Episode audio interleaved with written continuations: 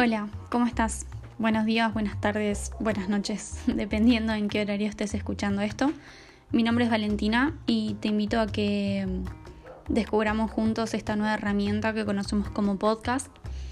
Eh, en el día de hoy quiero hablarte sobre un tema que, que obviamente lo estamos viviendo, sobre la pandemia y una herramienta que mm, por la situación en la que estamos viviendo, nos lleva a, conocerla, a descubrirla, a ver sus beneficios y sus contras.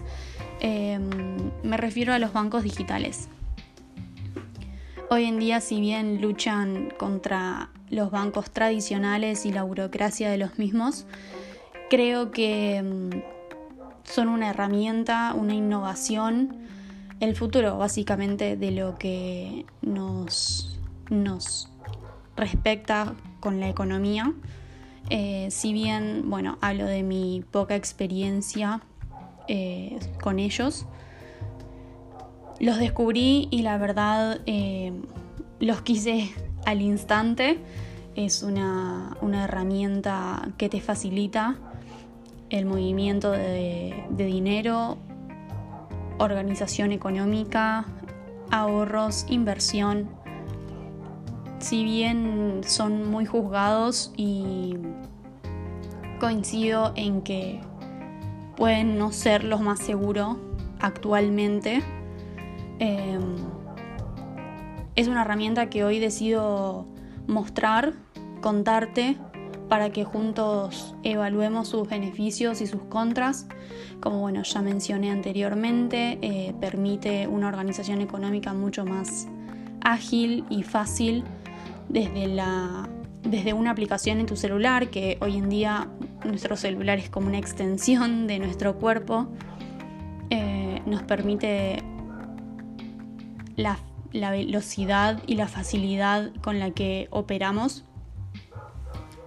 y bueno, también podemos incluir lo que son inversiones, que desde chicos obviamente se nos dificulta esto de poder invertir o ahorrar, a no ser que sean ingresos familiares obviamente.